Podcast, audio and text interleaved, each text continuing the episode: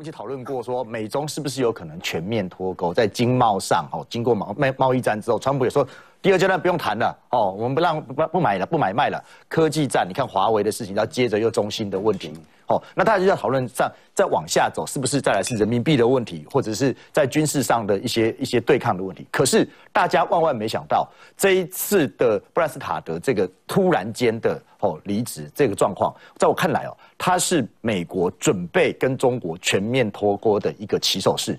脱钩最最重要的是什么？外交嘛。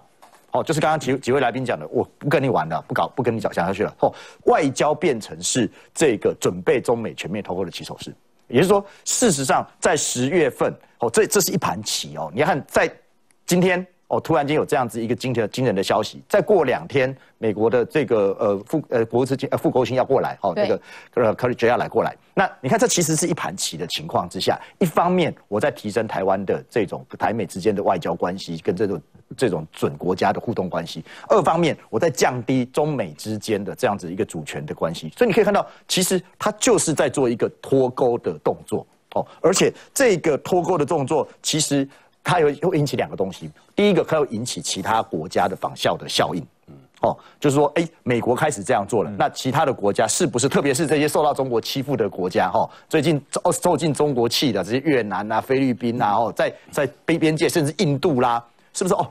美国可以这样干，我我们也可以考虑一下，哦，也不用召回，直接直接这个那个 Twitter 发以前外交上面就是温良恭俭让嘛，对。但是现在我说，哦，哎，当然那外外交有些必要程序，嗯，什么时候怎么做，其实是这样，是最后手。然后第二个，我我我讲一个，第二个哈，其实它有一个很重要的时间点，我我觉得这是习近平莫雷修中国超雷弹的一个时间点，九月二十五号联合国大会。嗯，这个是美国的主场优势，我们就看美国在这个场合上面要怎么修理中国，要不要要不要针对疫情？联合国说要派人去新疆看一看，去新疆看一看。但是中国会在人，联合国中国已经把人威吓了，他把人移到那个大会上面，工厂去上发，人权也骂，掩护好了，也骂，那会吵架了。今今年的联合国大会会很好看的，很好。他是昨天凯刚才讲对，全天凯今天我们台湾其实观察这礼拜就好了。Clutch，嗯，你看啊。这一边，庞佩奥的宣布时间是设计的，对，这是他把他 Twitter 丢出来说，我们的大使到十月份了，他为什么不干脆九月底再讲就好了？嗯，他就现在先讲，嗯，因为讲完的三天后，刚好这个礼拜有重要的事刺青专机来，而且这个刺青的地位是高，而且来的时候里面还要谈一个我们叫做呃经济繁荣网络这个新的经济组织的一个东西，所以这两个一对照的时候，加上脱钩这个议题。在北戴河会议，整个中共的权贵都告诉告诉习近平，给你一年把这些事情解决好，否则哈，一个黑手党的老大害大家各家族都赚不了钱。他们中国内部的压力其实是非常大，所以整个克拉奇来之后，到九二五的联合国，到十月份只剩一个月就美国总统大选，到时候我觉得我们台湾大概很难得有史以来第一次这么长时间都在。国际舞台的主舞台上面扮演角色，这个是一则以喜，一则要小心。我顺着讲哦，这个美国的驻中大使啊，离开其实就是我们渣男分手最渣的方式，叫不 告而别嘛，对不对？不告而别，然后不读不回就直接回家嘛，对不对？可问题是这个东西背后确实是叫做谈的叫中美脱钩，中美脱钩这件事非同小可。站在美国立场，美国确实会受伤，它会受伤受到什么东西？美国制造业的成本会上升，美国的市场会上升，市场会消失，因为中国市场没有了。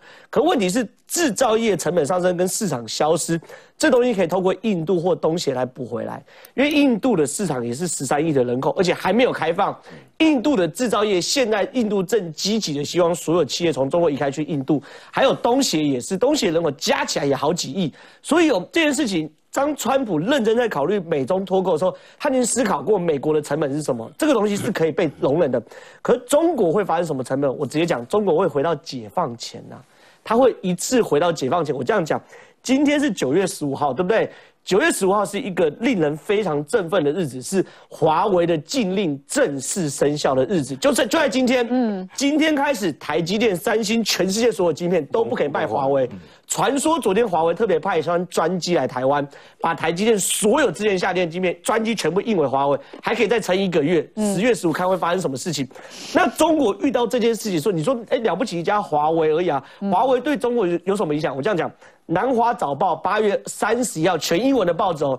特别写一篇专文，是失去华为的深圳会遭遭到毁灭性的影响。很简单，华为总部在深圳，对不对？用一个总部有什么了不起？华为二零一六年光在深圳的 GDP，深圳 GDP 七趴是华为提供的，而且一千亿人民币，这讲的是说什么直接性的提供？华为在那边养人，旁边要不要消费？要不要食？要不要衣？要不要住？要不要行？所以整个深圳 GDP 可能有十五趴到二十趴是华为提供的。所以当华为垮台之后，北上广深，中国四大一线城市，深圳可能会遭到毁灭性的影响。这东西对于中国来说严不严重？当然严重。再来了，中国自己说我们好，我们要有骨气，我们中所有晶片 made in China 全中国制造。然后呢，我们要在年底四十纳米全中国制造。我笑到笑掉大牙。四十纳米我没听错。四十纳米是二零零八年台积电的技术。他要生产四十纳米，那手机不要这样摇了。对啊，我我我还讲，二零零八年台积电四十纳米就量产了哦。那等于说一举回到十二年前，哎，科技业是每一年都在增加，就你一次回到十二年前，而且四十纳米的大前提是什么？第一个，它的细晶片，它的显影剂，日本没有赌你哦；第二个，你的光科技爱斯摩尔没有赌你哦。如果光科技爱斯摩尔赌你，日本也赌你，你不要回到四十纳米，你回到真空管时代了嘛？不错，就是回到以前用收音机复古的那种，都所以真的会回到解放前。所以回到前面，中美脱钩对于中国来说压力绝对比美国大很多。所以我们知道这个禁令生效之后呢，哈。整个华为它的竞争力哈倒退十几年了。